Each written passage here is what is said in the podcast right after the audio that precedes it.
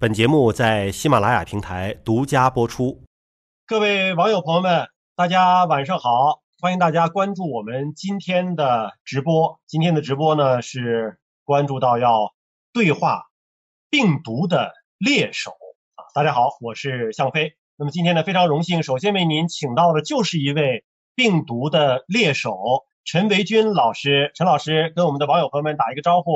好，各位网友朋友们，晚上好。我简单介绍一下陈明军老师啊，陈明军老师呢是中国科学院大学教授、博士生导师，是国家病原微生物卫生应急实验室网络专家委员会的委员，也是国家新发突发传染病防控网络专家委员，传染病重大专项领域的科学家以及项目的首席科学家。那么现任呢是华大集团传染病首席科学家，兼任。华大因缘公司的总经理陈老师其实非常早就已经投身到这个病毒传染感染这个领域当中来，包括零三年的 SARS 的病毒，零九年的高致病性禽流感，还包括有一一年的新布尼亚病毒等等，以及这一次的新型冠状病毒啊。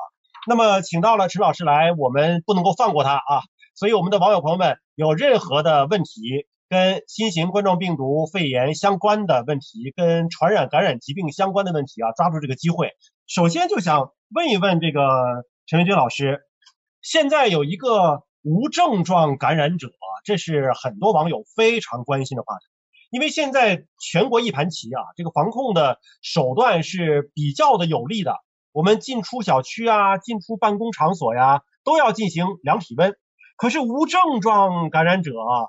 咱不发烧，对吧？你用量体温的方式，你就防不住无症状感染者。为什么会有这个情况？这个比例能有多少？陈老师，嗯，好的。任何人呐，跟病毒之间都是一个相互斗争。那有些人身体好，病毒感染了之后呢，就没症状。其实我们在日常中间乙肝，我们很多人带有乙肝病毒，但他也没有这个肝炎症状啊。那新冠也是一样。那有些人感染了，我身体状态好，就不发病。这种呢，它叫无症状感染者，它是一过性的，很快就把它清除掉了。有些人身体状态差一点，感染之后就发病了，发烧了，或者重症肺炎了，是吧？就到医院去了。所以无症状感染者实际上是人体和这个病毒相互斗争体现出来的一个状态。从另外一个角度上，无症状还有一种，比如说我在感染之后到发病期是有潜伏期，我在潜伏期也叫无症状者。一方面可能是早期。对吧？还在潜伏状态呢。还有一方面呢，是本身这个人的抵抗力、免疫力比较强，虽然是病毒在他身体里啊，但是引不起他的这些发热的相关的症状啊。可是无症状感染者或者说潜伏期的这些感染者，他的传染能力强不强呢？因为我们知道，如果一个人传染能力很强，他有可能会变成一个超级病毒的传播者，自己没症状传给别人了。之前历史上不是有过一个伤寒玛丽嘛，对吧？就是她自己叫玛丽的一个姑娘。自己也没事儿啊，啥症状没有，但是把那个伤寒的病毒传给了周围的很多人。新冠有没有这个情况呢？是的，我们现在初步的调查吧，我们把潜伏期这一段排斥开，因为潜伏期它最后还是会发病，所以它叫潜伏。那把潜伏状态排除开，我们大概调查的初步数据，包括中国疾控中心公布的这个大数据，无症状感染人群大概是百分之一点二，它只要带有病毒，那理论上就能成为传播者，嗯，对吧？所以我们现在可能经常发现。有一个人人群聚集了之后，这里面有发病的，有有没发病的。这没发病的人，他离开了之后，他呢又传播给别人了。那实际上他做无症状人群是传播给别人了的，这是有的。他当然有可能，我们讲超级玛丽啊是什么意？那个这个这个这个玛丽也是一样的道理。当这无症状人群传，他很多人的时候什么什么样也要传播呢？他需要更多的接触者。超级传播者一定要他有更多的接触者，不不是因为他带的这个病毒多和少。我带的病毒很少，但我一天接触了一百个人。我带的病毒很多，我一天一个人没接触，那我也没法成为超级传播者。所以，超级传播者的概念两方面，本身携带的病毒多少会有关系，另外一块就是你可能接触到的人群的多少，使得你成为超级传播者的可能也要有。所以，这是两方面结合才能成为一个真正的超级传播者。那就现在已经这么长时间过去了，我相信相关的这种流行病学调查的数据也有一些了啊。有没有这样的例子，就是本身没有任何症状？但是呢，在临床上确实发现，它传染给了若干个人，这样的例子多吗？这样的例子，因为这属于流行病学调查，我们可以在一个家庭聚集病例里面可以看得到。那父亲可能没发热，是吧？嗯。但是呢，母亲发热了，孩子也发热了，但是父亲有可能外面的接触史，所以这从这个角度来说，它属于无症状感染传播源，这样的例子是有的。怎么来防止这种情况呢？大家都不想看到这种情况，就是说一个人完全没有症状，那我怎么知道他是否携带有这种新型病毒呢？嗯，这就是两块了，因为传染病的防控中间我们也看到隔离和接触史这个调查，所以我们在早期调查的时候一定看判断这个病例的时候有没有华南海鲜市场接触。那理论上，即使你不发烧，你接触了华南海鲜市场，那么你就必须要把它隔离。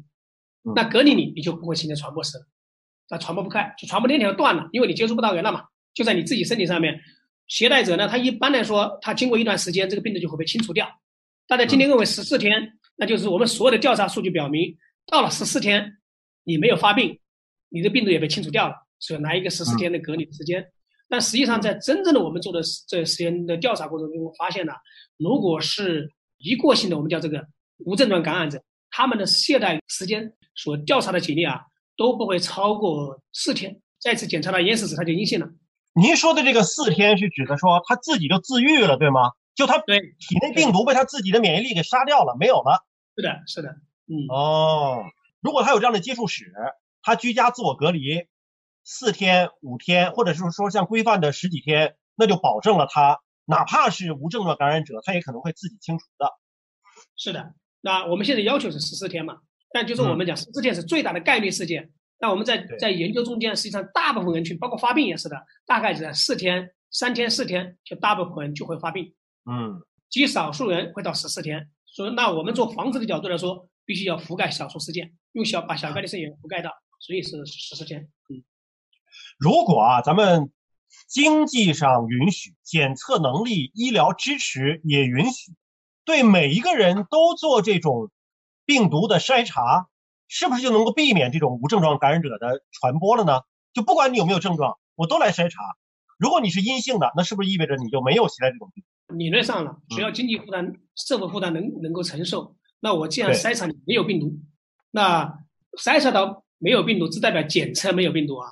它可能病毒含量低这个数呢，是不是它还会有？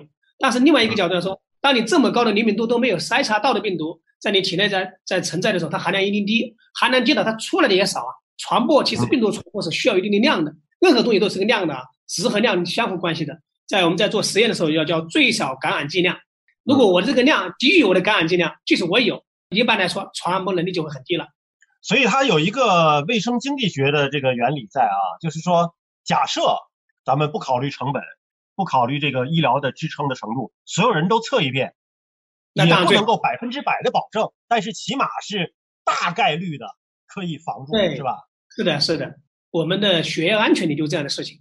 我们血液安全，只要献血的人群，我不管你，所有都筛一遍。但是能确保百分之九十九点九九的人不会再被输血感染，这个也是一样，只要是能承受得了，是吧？这是个经济学问题。但就有另外一个问题了，就是关于这个明明医院检测都康复了，我们知道呢，作为治愈出院的患者，他必须要做两次的核酸的检测，都是阴性才能够判断你是康复了，而且当然还有一些其他的临床指征啊，比如说什么炎症啊、肺部的这个影呃影像啊之类的。可是现在出现了一个。复阳的状况，就治愈的病人康复了之后，过了一段时间一查，又变成阳性了。这里边有两个担忧哈，一方面担忧是说，病人康复之后是不是存在着二次被感染的可能性？还有一个呢，就是他复阳了之后，是不是可能再次把这个病毒传给身边的人？他具不具备传染性？您怎么来解读这个复阳的问题？嗯，这个复阳从我们的调查这个来看吧。它实际上不是再次感染。从今天我们所获得的数据来看呢，所有的证据来看，新冠病毒感染之后，你康复之后是有免疫力的。嗯，就像打疫苗一样了，是吧？你好了嘛，就相当于打了一次疫苗嘛，只不过是活疫苗，它一般很难再次形成感染。呃，至于为什么有复阳的事情呢？那更多的是因为，因为我们咽拭子采样本身就有一定的这个采样误差，有一定的采样误差。其次呢？在经过抗病毒治疗之后啊，在康复状态下呢，人体恢复期是一个过程啊，人体的恢复期是一个过程，不是说今天就治好了。它比如说长达五天八天，但是在第五天的时候，我检测的时候呢，我的载含量比较低，刚好在我的这个检出线的范围。如果是真的清除掉了，它就一直是阴性；它刚好在我检测试剂的检出最低灵敏度的这个左右。今天检测是阴性，后天可能检测是阳性，这个时候是说，这个是什么造成的？它并不是说它又被感染了，更多的是说它在清除的过程中间并没有被完全清除掉，还有很低的量，很低的量在检测上面就会带来一定的波动，是吧？这样形成的复阳，这主要的事情。而且我们观察的所有复阳的报道，基本上它的那个检测的 CT 值啊，就是我们讲这个检测显示度都在基地拷贝数。都在四十个 CT 啊，或者三十九啊，就在这个所谓的检测方法的这个极限范围内。你说它什么存在着检测复阳，它还有传染给别人的可能性呢？它具备传染性吗？还有，因为这这就是本身活病毒还在，这个病毒还在，只不过它含量很低。那既然有病毒在，那就有潜在的传播能力。所以我们也要求，在指南上也提出了要求，必须是要求出院病人继续居家隔离十四天。还要隔离十四天，也就是做这个清除。当然，在这个过程中，我们也还在修改我们的指南。广东省的指南已经修改了。我们在研究中国发现呢，肛拭子的带毒率、带毒时间要长于咽拭子。我们咽拭子可能清除之后啊，然后在肛拭子里面可能还会晚五天、六天它都带。所以也这也是要求在家里面继续做这个他的那个排泄物的这个这个叫消杀，同时呢也让他们出院病人尽量跟家里的人员。做适当的隔离，避免传播。也就是说，呼吸道检测了成为阴性了，但是消化道一检测可能还是有阳性，而且它这个持续的时间比呼吸道持续时间更长。那是不是意味着我们的治愈的出院标准应该做一定的修改呢？就是你要把把上下都检测是阴性都没事儿了再出院呢？是的，广东省已经修改成已经修改成这样了。涉及到一个认识的和一个总结的问题，我们在全国的指南还没有改，但我们已经在讨论指南上已经在提出这一条了。我们已经发现了这样的这个现象嘛，那我们就要去跟踪。但是由于我们在隔离的政策过程中间，因为肺部传播的这个过程中间，就呼吸道传播，它的能力还是要强于接触传播，因为消化道通过接触来传播嘛。所以呢，目前为止回家的那个病例呢，我们有要求做了，在即使是没有检测肛试纸，但我们会要求他回去之后也带消毒剂的。也会给这个患者配这个消杀液，对他的那个大便进行这个消杀，对他的房间进行进清洗。呼吸道的传染的这个能力是比消化道传染能力要更强的，对吧？所以它起码它在上面的呼吸道这个病毒检测已经阴性了，它的传染力已经相对要弱很多了。是的，嗯，传播方式它的效率要低一些了。好的，感谢来自于中国科学院大学的教授陈维军老师。